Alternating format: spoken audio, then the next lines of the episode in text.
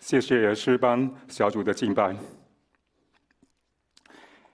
今天我们听的 AV 同工说啊啊看不到图像哈，在线上聚会的弟兄姐妹看不到图像，所以可以了吗？好，谢谢。啊，不管怎么样，我们讲今天的，我们还是要请圣灵来帮助我们在我们的当中运行啊。不管我们讲的说的，求圣灵一起来帮助我们。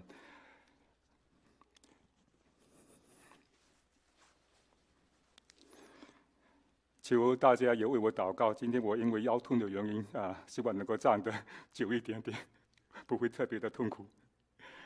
好，今天的题目是我们要听他。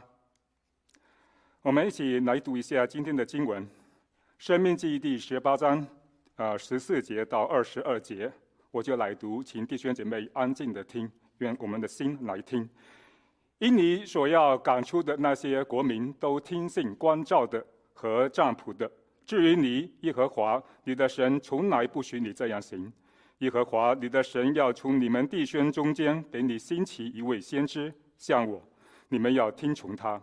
正如你在何烈山大会的日子求耶和华你神一切的话说：求你不再叫我听见耶和华我神的声音，也不再叫我看见这大火，免得我死亡。耶和华就对我说：你们所说的是。十八节，我必在你们弟兄中间给你们兴起一位先知，像你。我要将当说的话传给他，他要将我一切所吩咐的都传给他们。谁不听他奉我名所说的话，我必讨谁的罪。若有先知上敢托我的名说我所未曾吩咐他说的话，或是奉别的神说话，那先知就必致死。你心灵若说耶和华。所未曾吩咐的话，我们怎能知道呢？先知托耶和华的名说话，所说的若不成就，也无效验。这就是耶和华所未曾吩咐的，那是那先知擅自说的。你不要怕他。我们一起来祷告。亲爱的，我们的天上的阿爸父，感谢赞美你，给我们每一个礼拜有一个时间来到你的会堂当中来敬拜你。求你的话语给我们有。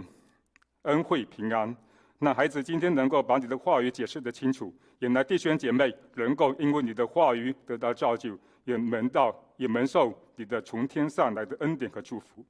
求你的圣灵运行在我们这个会堂当中，也运行在每一位弟兄的家当中。求圣灵带领我们，感动我们的心，那我们今天听完道之后，不是单单听完就走去，而是有生命的改变。我们祷告感谢，奉主耶稣名求。这个生命记的顾名思义就是第二次，呃，摩西把神的律法再说一遍。为什么摩西要把神的律法再说一遍呢？因为当时的以色列百姓虽然他们是神的选民，虽然他们有神的保守，但是他们不断的违背神，他们还是不断的背叛神，不听神的话，所以他们在旷野里面漂流了四十年的时间。在这个四十年的时间里面，他们没有饭吃，没有水喝。没有衣服穿，没有鞋子穿，他们经常面对瘟疫，也经常面对战争。他们的生活过得非常的痛苦，也经常的抱怨神。以前我读这一段经文的时候，觉得也没有什么，我们都是怪罪以色列人。每一个人在长期的痛苦当中，会不会抱怨神呢？你和我会不会在痛苦当中抱怨神呢？我想，作为一个人软弱的人，我们有的时候真的会抱怨神。在我们今天所处的世代里面，我们也经常看到这样的一个画面：包括美国，包括世界各地的人民，也因为病毒的关系，他们遇到物质的缺乏。很多时候，他们缺乏食物，也缺乏水。我们看到战争的恐怖和残酷，战争离我们是这么的近。我们更看到，在过去的一段时间里面，在美国这个社会里面，发生了多起的枪击的案件。这个图面是从刚刚发生的枪击的案件，是德州枪击案，有十几位的小学生，两位老师，他们失去了生命。当我们看到这些画面的时候，我们的心里是什么感受呢？到底这个社会怎么了？到底人性怎么了？当时摩西他作为神的出口人，他也面对他百姓的属灵的生命的低谷。作为百姓的一个代表，他要向神祷告；作为神的出口人，他要帮助他的百姓能够走出属灵的低谷。当我在这准备这一篇讲章的时候，牧者他们就问我，为什么我要准备这个题目？因为我也看到我我们的教会也一样的遇到了灵性的低谷，我们需要帮助，我们需要回到神的话语的面前来聆听他的话。从我们的申命记的十八章九节到十三节，摩西这样教导当时的百姓说：“我们敬拜神，不能用外邦人敬拜他们的偶像所用的方式。”圣经这样说：“你到了耶和华你神所赐之地。”那些国民所行可憎恶的事，你不可学着行。你们中间不可有人使儿女惊活，也不可有占卜的、观照的、用法术的、行邪术的、用迷术的、交鬼的、行巫术的、过阴的。凡行这些事的人都为耶和华所憎恶。因那些国民行这可憎恶的事，所以耶和华你的神将他们从你面前赶出。你要在耶和华你的神面前做完全人。不信的人、外邦人，他们敬拜他们的假神，用很多人的方法。从经文当中，我们看到说，他们有的把儿女烧了，献给他们的假神；他们有的行巫术，要跟邪灵、魔鬼交朋友；有的就看天上的星星、天上的云彩，他们也看天气来预测将来；有的用药物来施展法术。不知道今天大家有没有遇到过这种情况呢？我想我们信主的人不应该用这些方法去寻求神的旨意，但是我们身边的人，那一些不信的人，那一些异端邪教等等，都有可能用这一些方法。求主帮助我们，要有智慧。这些方法都是没有用的方法，都是人自己想出来的。归根结底，他们所敬拜的就是他们自己，而不是神。今天所讲的经文当中强调，只有一种方法可以来帮助我们能够认识神的旨意，就是要通过神所差遣的先知。先知教导的就是神的话语。那么我们要来看什么是先知，还有什么是先知的文学呢？从这个旧约的经文里面去看啊，如果有读过希伯来文的原文圣经，我们就知道说，圣经中有四个先知的头衔。一个是先见，一个是占卜者，一个是神人，一个是先知。希伯来文最常用的字就是“拿毕”这个字，就是它的原文的意思就是发言人，就是神的发言人，神的出口人。英文的先知 （prophet） 是来自希腊文啊，它的意思是预见，有未卜先知的意思。但问题是，今天我们翻一本愿先知来解释或者来翻译，发言人就有些有一些误导，有一些不是啊、非常的正确。为什么这样说呢？我们当然我们知道，先知他也没有预测将来，他有的。但是预测将来只是他要说的话的一小部分而已。他们也讲过去，他们更关心的是现在他所面对的他牧养的百姓，他所面对的社会的问题。他所面对的社会的苦难，所以盼望弟兄姐妹们不要为“先知”这个字所误导，认为先知就是要预测将来。其实不是的。作为先知，我们的主要责任是要传讲神的话语，要非常准确的去传讲神的话语。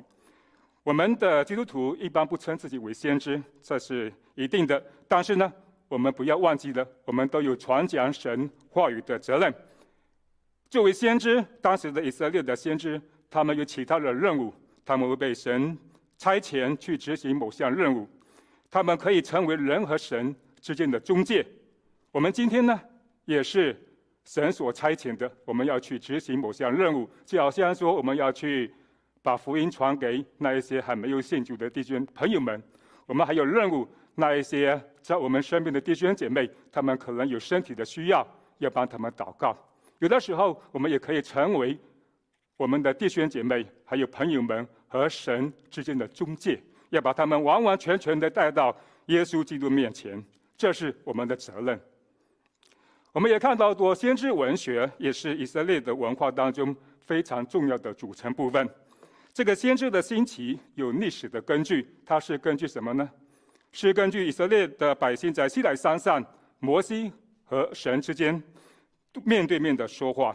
为什么他们要求摩西去代表他们面对神呢？因为以色列百姓他们知道他们有罪，他们不圣洁，他们害怕，他们怕来到神的面前就会被击杀，所以他们请摩西帮忙。那摩西去把神的话传给他们听。所以在早期的希伯来圣经当中，他们的圣经就分了三个主要的部分，一个是 Tora，就是律法，就是摩西五经。这个摩西五经就是摩西写的，成为整本圣经的基础。他们对摩西有崇高的看法，他们认为摩西是最伟大的先知。摩西五经是神的话，在旧约圣经里面有很多很多的先知书。他们都记载了以色列的先知在当时的社会当中，在社会各个阶层，他们去观察，他们去游走，他们的活动，他们所传讲神的话语。非常有趣的是，如果我们去比较以色列的先知书和其他外邦国度的先知书，虽然以色列这个国不是很大，我以前有讲过道，认为以色列国跟 New Jersey 也差不多大，不大啊，不大，但是旁边的大国却很大。像埃及、像叙利亚、像巴比伦等等等等等等，比以色列国大了不知多少倍。但有趣的是，以色列国这个国家的先知书，他们跟外邦国度的先知书相比的话，外邦国度有先知书，但是篇幅来说、复杂性来说、文学的一些深度来说，以色列先知书远远超过了外邦国度的先知书。为什么呢？因为他们有真神，他们有神的话语，他们的。他们的先知书都是建基于摩西五经，建基于摩西代表神在西兰山上向他百姓所说的话。那一些先知啊，以色列的先知，他们都是非常的关心他们所面对的百姓。他们的出现通常是在以色列国家或社会遇到非常大的苦难的时候，他们看到了他们百姓的需要，就出来跟他们说，重新说。教导神的话语，为什么会这样子？因为当时也有祭司，也有那位人，他们也教导神的话语。但问题是，当时的百姓他们只是外表上面听听神的话语而已，但心里却没有真正的被神的话语所触摸，他们的生命没有改变。所以需要先知在遇到重大苦难的时候，都会出来，在各个以色列的阶层去游走。当时的先知大部分是属于上层社会，都经过良好的教育，他们可以接触到当时的君王、当时的统治阶级，也可以到社会底层去探访、去观察。他们看到说，原来那些苦难的发生，都和当时的人民从上到下的罪有很大的关系。祭司还有立位人，他们虽然是。在圣殿当中来代表呃百姓献祭，但是他们那些人只是外表上面有一些敬虔的样式，但是内心没有属神的生命。当时的王国王统治这些也一样的，他们有权力，但是呢，他们用权力来欺压底下的百姓。那些百姓呢，也经常的去敬拜偶像，学习上层的统治阶级一样去敬拜偶像，要把自己的生命。命运掌握在自己的手中，社会上面充满了不公不义的事情，所以先知书都是先知在社会游走的时候，他们看到了社会的需要，他们写下先知书作为一个警戒，那后世的人读先知书可以从中学习功课，能够在困难当中更好的知道神的心意。在这一个季度的主日学，我真的很感谢神，可以跟伊姑师母还有日亮长老一起来分享耶利米书，还有耶利米哀歌。我们在当中看到了以色列的南国犹大处在国破家亡的边缘。耶利米这位先知，他的心急，他的心呀，非常的一个忧闷。因为为什么呢？因为他看到他的百姓，他热爱的百姓，即将被敌人杀死，即将被。外邦的强国被掳掠，但是呢，这些百姓还是活在最深，还是活在他们的个人的宗教信仰当中，还是醉生梦死啊，还是继续的敬拜偶像，丝毫没有悔改的心意。耶利米用“亡梗”这个字来形容当时的百姓，他们没有办法真正的回到上帝的面前。虽然他对百姓失望，但是耶利米却对神的保守跟现实却充满了信心，因为他有神的话。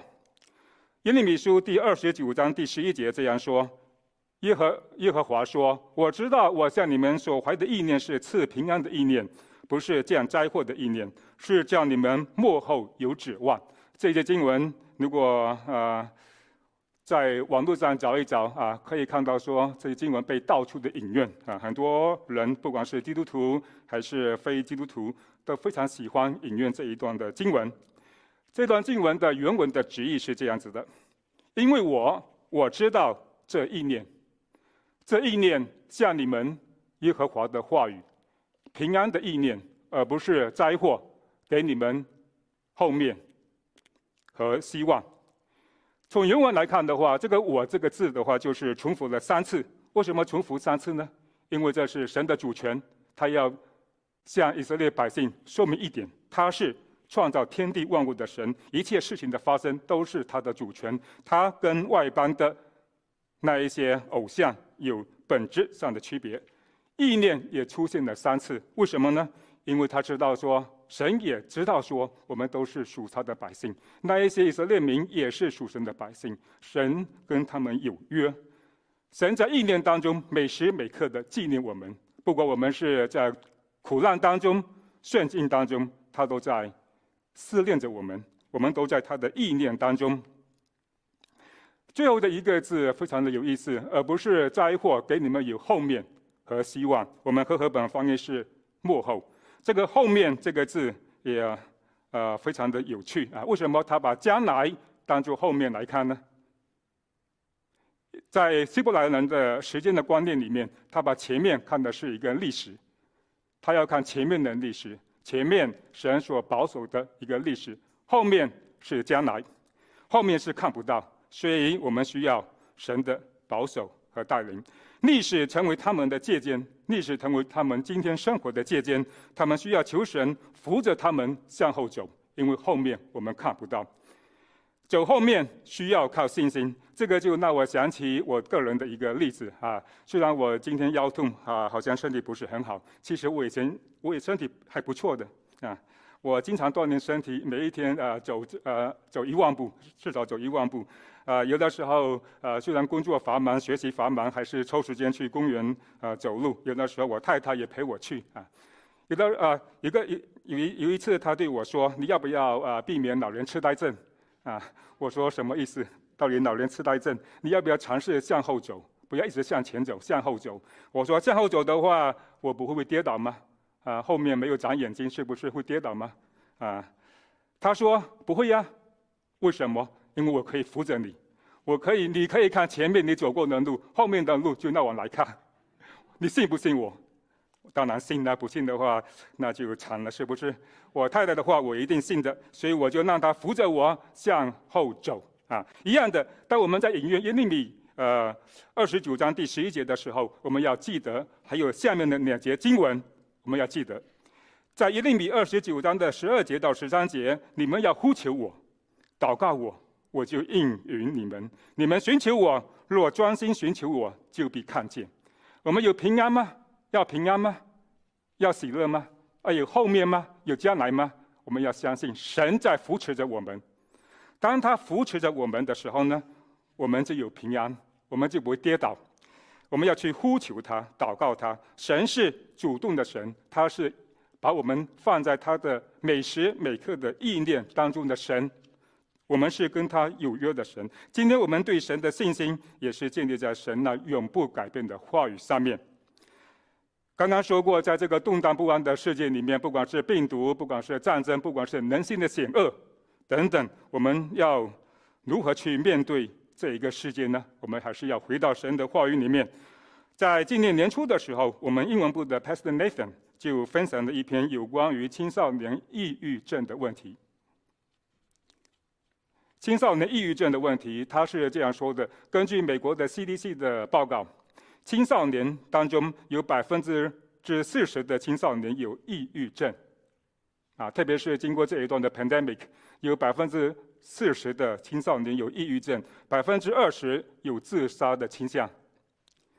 当然，我们如果看网络的文章、看一些书籍的话，很多专家就建议我们做很多的事情，不管是保持规律的作息，啊、限制接触新闻媒体，很多负面的新闻媒体啊，我很希望我的孩子不要一直看这个负面的新闻啊。当然不能避免，但是我们要解释给他们听，保持忙碌，保持呃运动啊，注注于积极的想法。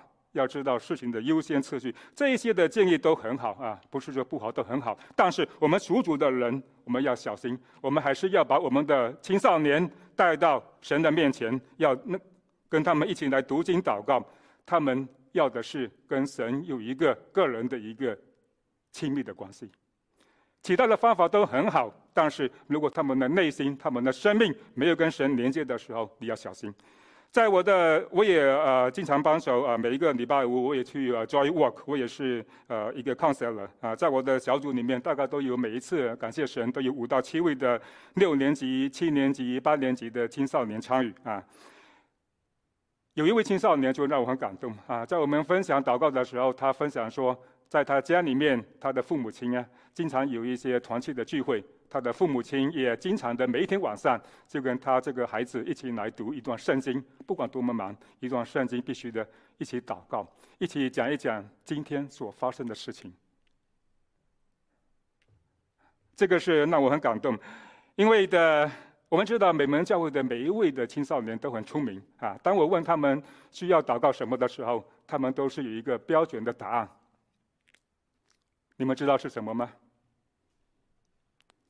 要不要祷告？要，我要拿 straight A，straight A，我要我的学业成绩，我要全部都要 A。啊，这位青少年他也说他要 straight A，但是他加了一点，他说为我的朋友的生命祷告，为他的信仰祷告。一个有神话语的人，他的心胸啊，不但不是只看到自己而已，他会看到别人的需要。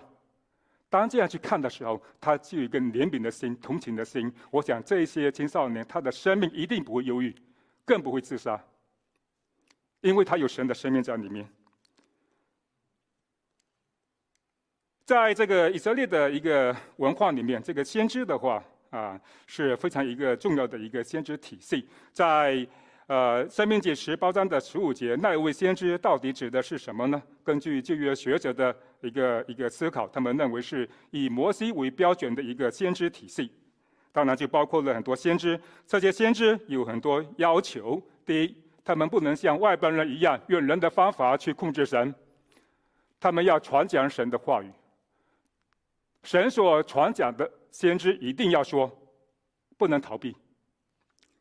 这些话不是先知要求的，而是神要说的。这些话从先知的个人角度看，可能好听，也可能不好听。先知所要说的话，不是为了自己的利益，不是为了金钱、权力，而是为了以色列会众的需要。如果先知不听从神的话，就要被治死。今天我们作为神的出口人，我们要以此为鉴。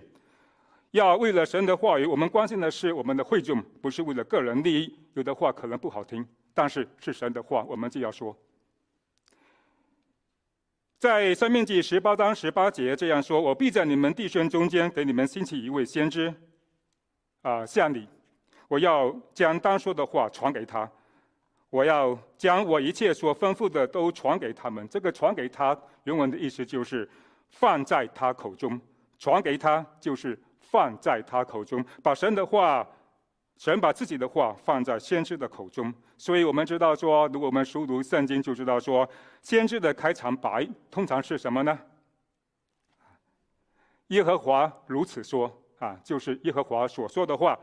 我们还记不记得在以赛亚书六章八节这样说：“我又听见主的声音说，我可以差遣谁呢？谁肯为我们去呢？”耶利米一章九节这样说。于是耶和华伸手按我的口对我说：“我已将当说的话传给你。”在以西结书二章一节这样说：“他对我说：‘人子啊，你站起来，我要和你说话。’”先知的预言没有特别的魔法，啊，不像一些呃极端或者异端他们所传扬的先知的话语没有什么特别的魔法，也不是为了满足个人的私欲或者好奇心，他们却总是要呼吁他所面对的百姓要认罪悔改，要转向神。当然，做先知，特别是先知，真正的先知，不是一件容易的事情。要付上很大的代价啊！在旧约里面记载说，先知经常被人打，也很有的时候可能会丧失他们的生命。我们还记不记得，在以色列的北国有一个王叫亚哈？还记不记得？以色列北国没没有一个好王，都是坏王。这个北国的亚哈也不是一个好王啊。先知很多，大部分都是假先知啊。在这个圣经这样说，在一呃列王纪上十八章。记载亚哈的八百五十位假先知，他要对付一个真先知。这个真先知就是以利亚，但因为神的一个保守跟带领，以利亚一个真先知就战胜了八百五十个假先知。在列王纪上二十二章也记载了亚哈的四百位假先知和真先知米该亚的故事。这个故事讲到说啊，当时亚哈王啊跟犹大国的约沙法王他们要去攻打。亚兰就去召集先知们，众先知来预测将来他会不会呃战胜，或者会不会失去他的生命。在王上二十二章十三节这样说：那去招米该亚的使者对米该亚说，众先知异口异口同音，这里说异口同音的都向王说吉言，就是好话。你不如与他们说一样的话，你就是呃米该亚啊，他希望米该亚也说一样的话。米该亚是真先知，假先知都说好话。真先知他们就给真先知一个压力：你不如也说好话好了，不要这么麻烦啊！一定要要跟别别人不一样啊！你为什么这么麻烦呢？米该亚说：“我指着永生的耶和华起誓，耶和华对我说什么，我就说什么。换句话说，耶和华要我说的，你们可能不喜欢听，也不爱听，但是我还是要说。”所以米该亚就预言亚哈出兵会死亡，会阵亡。这件事情果然发生。啊、在王上第二十二章二十四节，有一个假先知就起来，亚基拿的儿子西底家前来打米该亚的脸，说：“耶和华的灵从哪里离开我与你说话呢？”先知就被打啊。当然，我们有其他的很多经文就证实说，真先知不但被打、被攻击、被杀害啊。他们的命运都是很悲惨的，但是他们也有神的保守跟带领。在上主日学的时候，我们的老师也发了一些感慨，说我们做主日学老师的，到目前为止好像还没有被人打过。不知道这是好事情呢，还是坏事情？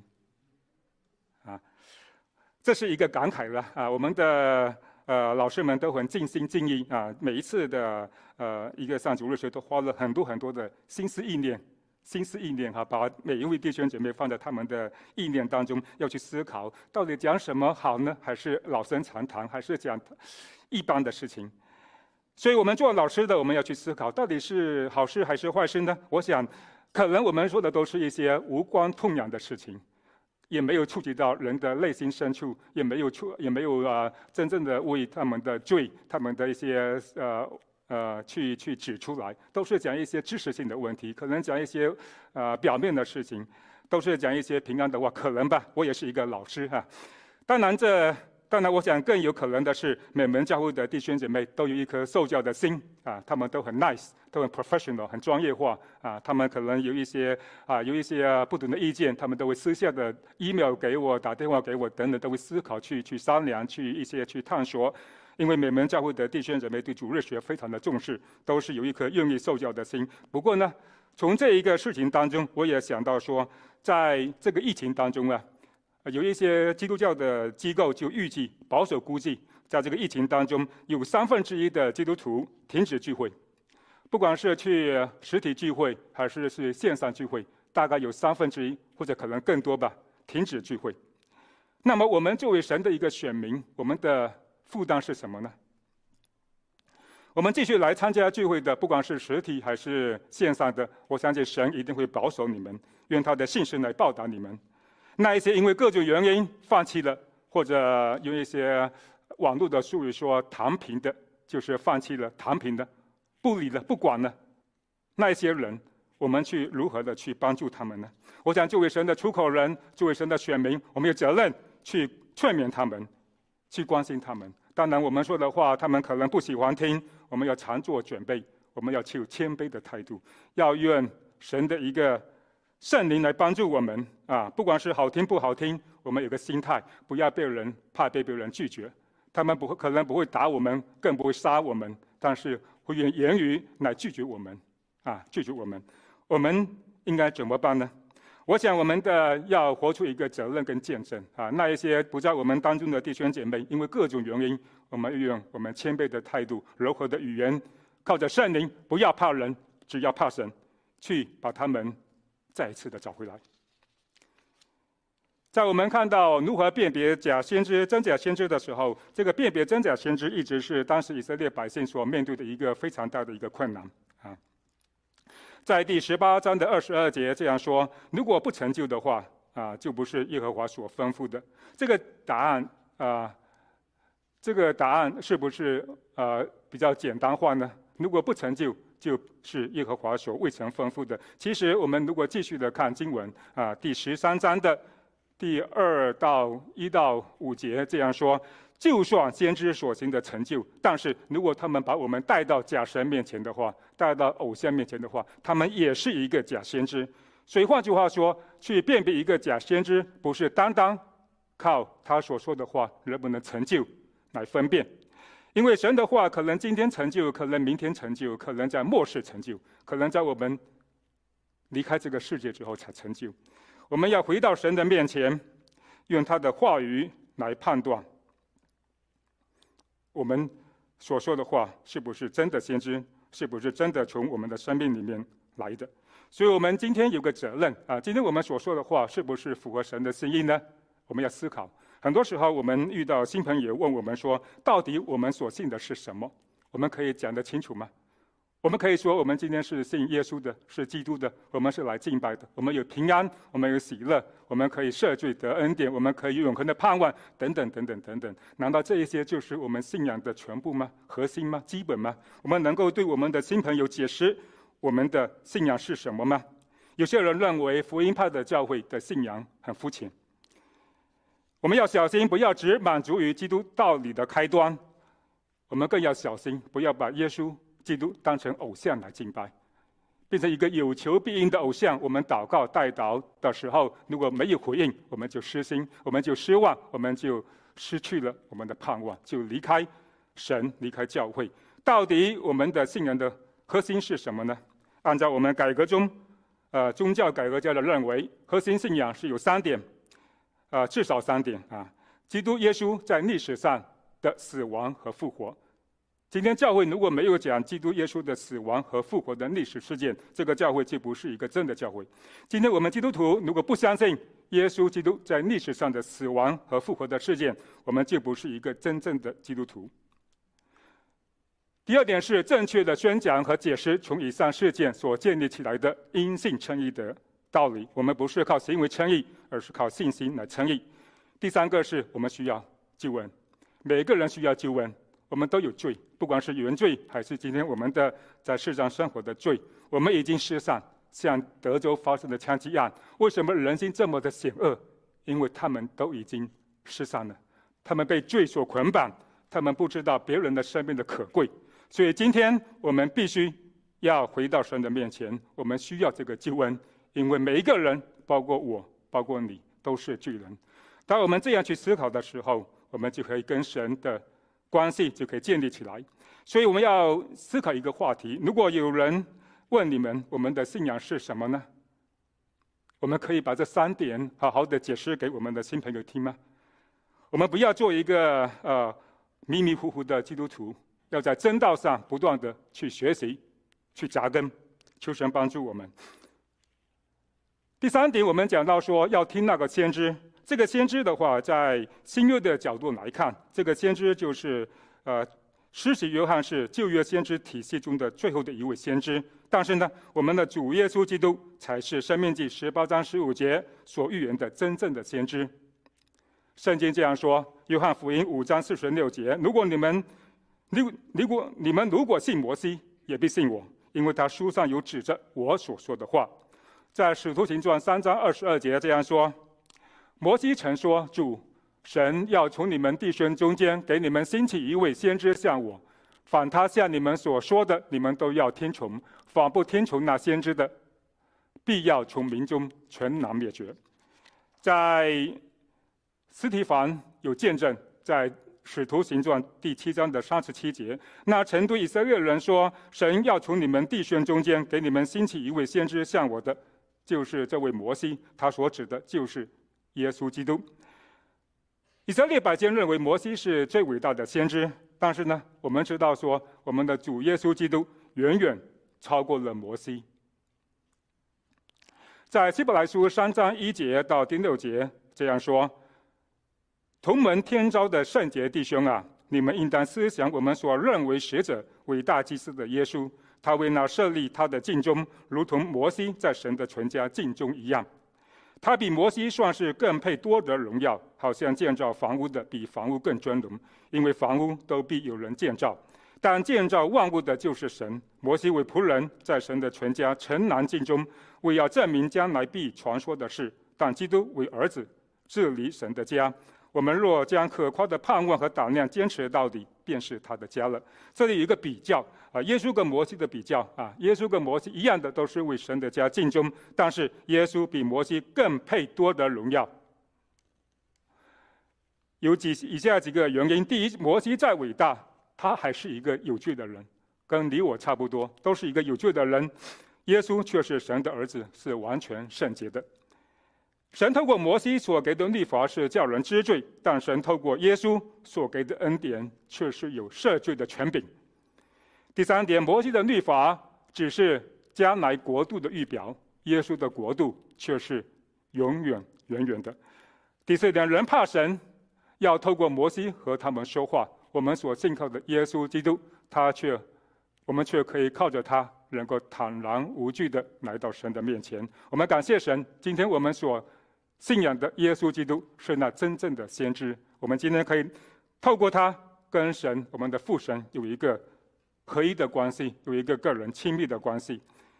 所以，我们今天在任何的困难当中，我们要记得，我们要放下各样的重担，脱去容易缠累我们的罪，仰望为我们信心创始成终的耶稣。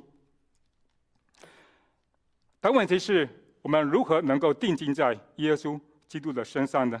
如何能够在困难当中？这个困难不是一天的啊，也不是一个礼拜而已，也不是一个月而已。在长期的困难当中，我们如何能够定睛在耶稣基督的身上，听他的话语呢？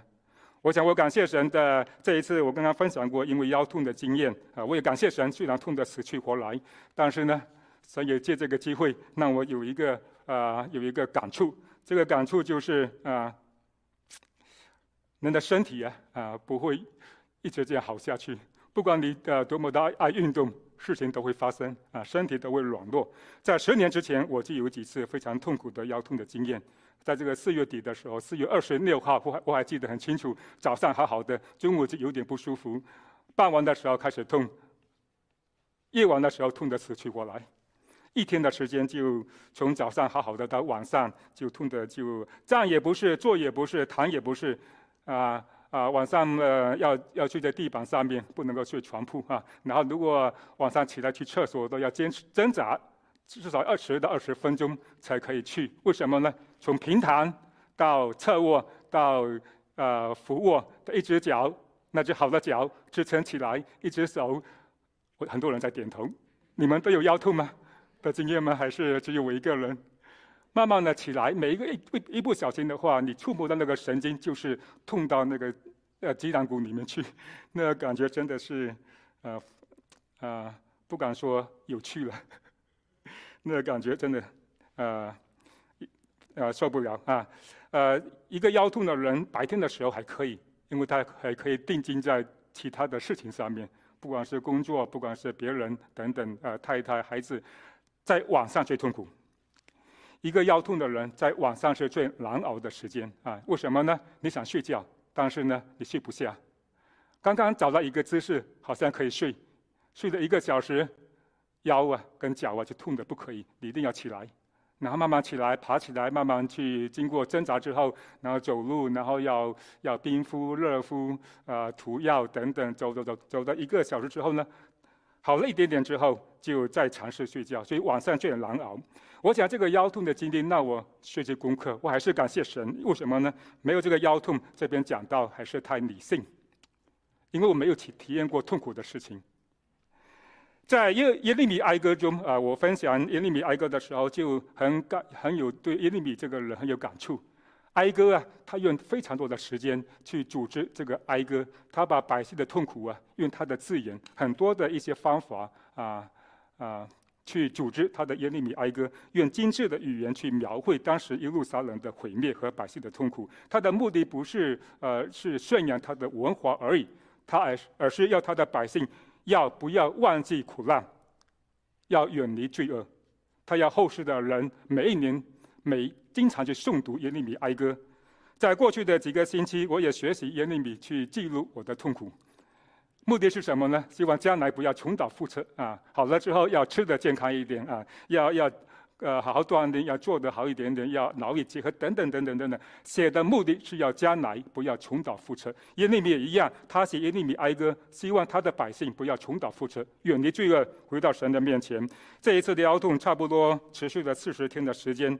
对我对的腰痛有一个切身的经验，这个经验不是我看来的而已，也不是听来的，而是有切身的体验。这也让我看到耶利米哀歌的三章二十三节有一句话对我特别有帮助。就是每天早晨都是新的，你的信实多么广大！在晚上睡不好觉的时候，我选择做什么呢？我去选择去呃看圣经呢，啊，选择去呃在神面前跪着祷告，因为不能站啊，只能跪着祷告。也要选择跟神祷告，也选择去研究一些主日学的时候，一些弟兄姐妹问我的一些比较困难的问题啊，去这样去选择。我也选择在。定睛在耶稣基督身上，在这一次病痛当中，我也看到很多弟兄姐妹，他们非常关心我啊，不管说面对面、打电话、email，送我送给我很多呃贴士啊、tips 啊，如何做运动、如何吃、如何喝、如何去休息等等，他们为我祷告，在病痛当中感受到弟兄姐妹的关爱啊，我再一次感谢在座的每一位关心的我，还有关心其他受苦难的弟兄姐妹。在每一天能够睡上两三个小时醒来的时候，我的感叹是每天早晨都是新的。你的信是多么广大！这里想到说，在座的啊、呃、还有很多弟兄姐妹，你们的痛苦、身体的痛苦苦难，比我这个腰痛可能严重的不知多少倍。你们可能经历的苦难啊、是不是四十天而已啊、可能是几个月、几年，比我的痛苦可能就多了十倍、一百倍都有。身体。也处在长期的病痛当中，你们可能看不到将来，在苦难当中、黑夜当中，可能看不到将来。你们也可能因为夫妻的关系，也因为儿女的关系，也因为工作的关系，你们可能在痛苦当中，不是一天，不是一个礼拜，不是四十天而已，一年、两年、四年、五年、十年，我们怎么办呢？我们继续的让灵命低沉下去吗？我们选择躺平吗？我们还是选择回到基督耶稣的身上，我们能够靠着他，能够走出灵命的低谷。我们今天所信靠的不是我们自己想出来的，而是神在过去的作为。他过去和他有约的百姓当中，他的保守跟带领，他的信实是从过去的历史当中证明出来的。今天我们所信靠的不是自己的一个想象而已，而是建立在神的信实的上面。所以说，每一天早晨都是新的。神的信实是多么的广大，我们也要小心，在这个痛苦当中、病痛当中啊，这个呃，在这个疫情当中也度过了大概两年半的时间，我们要小心啊，不要自己不要的啊，开始去呃怪罪别人啊，怪罪别人为什么有某一些事情的发生，让我得到一些呃呃，不管是病毒的侵害还是身体的一些损失等等，不要去怪罪别人。也不要选择去怪罪政府啊，政府为什么事情做的不对的等等，也不要选择去怪罪啊教会啊，认为教会什么地方做的不完全不够的，不要选择把自己看作我们生命的中心，不要定睛在别人身上，也不要定睛在自己的一个生活中心身上，而把我们的生命能够提升，定睛在耶稣基督的身上。他跟他的百姓有约，不管什么事情的发生，他的永恒的旨意都是美好的。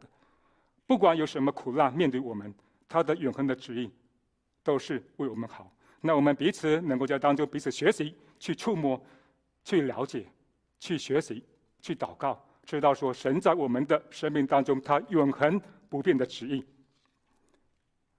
在这个当中，我也想，今天我们的复兴的焦点，包括教会的复兴的焦点，还是在回到神的话语里面。我们的复兴的焦点，不是靠行神迹奇事，不是靠医病赶鬼，不是靠外邦宗教的人用人的方法去寻求神的旨意，而是要传讲神的话语。在南国的有有一个王，刚刚说过，北国的王都是坏的，南国的王有几个是好的。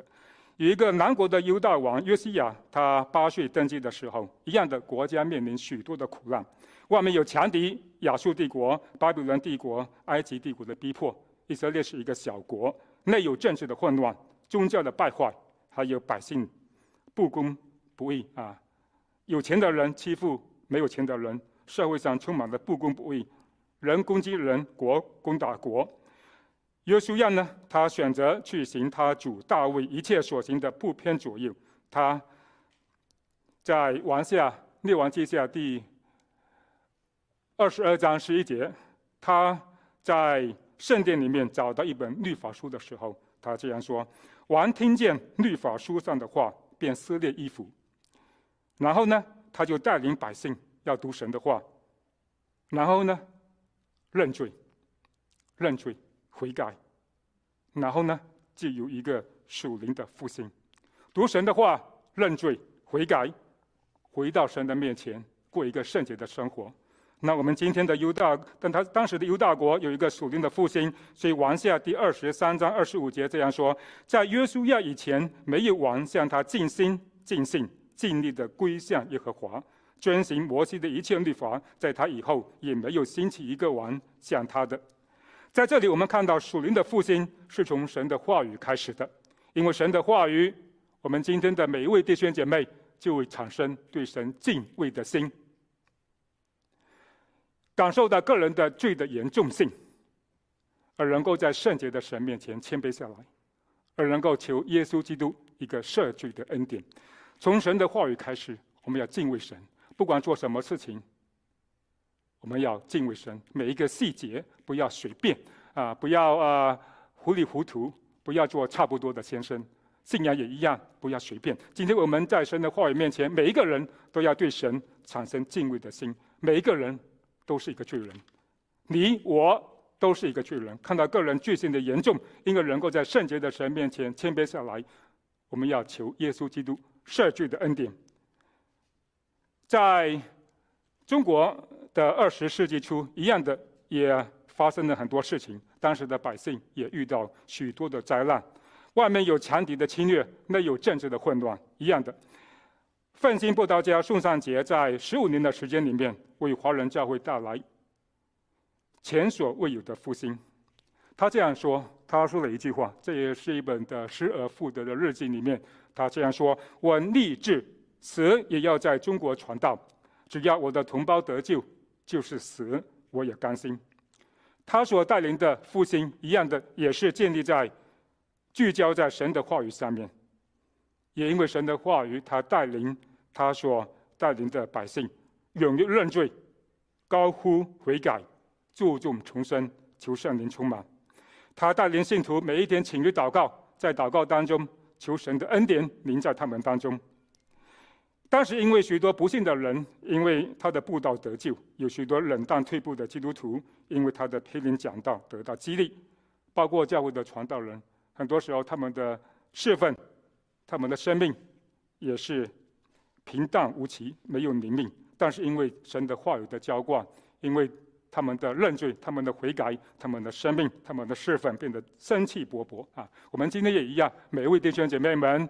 我们，如果你觉得你生命陷入低谷的时候，一个方法就是要回到神的话语里面，有一个敬畏的心，知道我们的罪不要去看别人，不要怪罪别人，从我们自己开始，在他面前认罪悔改。每一次听完讲到、上完主日时，要问这个问题：神要我说什么？我有什么地方需要改变的？我很喜欢在主日学的时候，就是问弟兄姐妹们一个问题，在我们结束之前都是一样的。你今天听完这个讲课之后呢，你不要说我学到一些知识而已，那只是一个知识的一个灌输啊，那个是没有没有啊非常大的意义哈、我们还是要问一句话：今天你听到了哪一点对你生命有冲击的？你愿意做出生命改变的？你愿意吗？你愿意吗？如果你愿意这样子的时候，我相信神的恩典，他的祝福。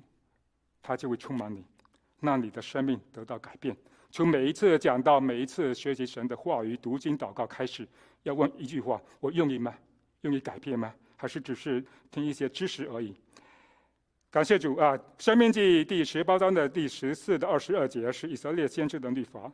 我们知道说，先知的责任是要传讲神的话语。今天基督徒也一样的，我们有传讲神话语的责任。每一位基督徒都可以坦然无惧地来到耶稣基督的宝座前，他是我们那真正的先知。